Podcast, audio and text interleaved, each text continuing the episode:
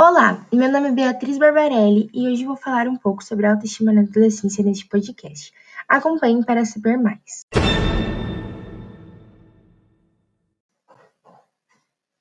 Vou começar falando um pouco da autoestima.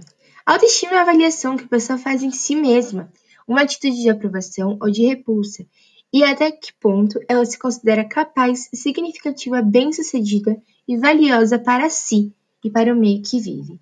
Existem três tipos dela. Esses tipos são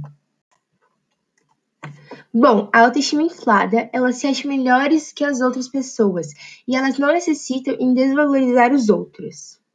A autoestima alta, as pessoas com esse tipo de autoestima, elas se aceitam e se valorizam a si mesmas.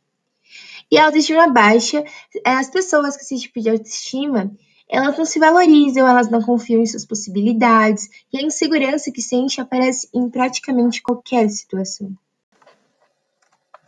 Baixa autoestima na adolescência, durante a puberdade e os primeiros anos da adolescência, os jovens eles experimentam uma baixa autoestima, que vai se recuperando progressivamente. A mudança da escola primária para o ensino fundamental e depois o médio origina em muitos dos jovens sensações de desorientação, por se tratar de uma passagem de um entorno confortável, controlando e no qual eram conhecidos e já tinham uma identidade própria para um ambiente de maior competitividade e com uma relação mais adulta com os professores. Esse o podcast de hoje. Muito obrigada por escutarem até aqui e até a próxima.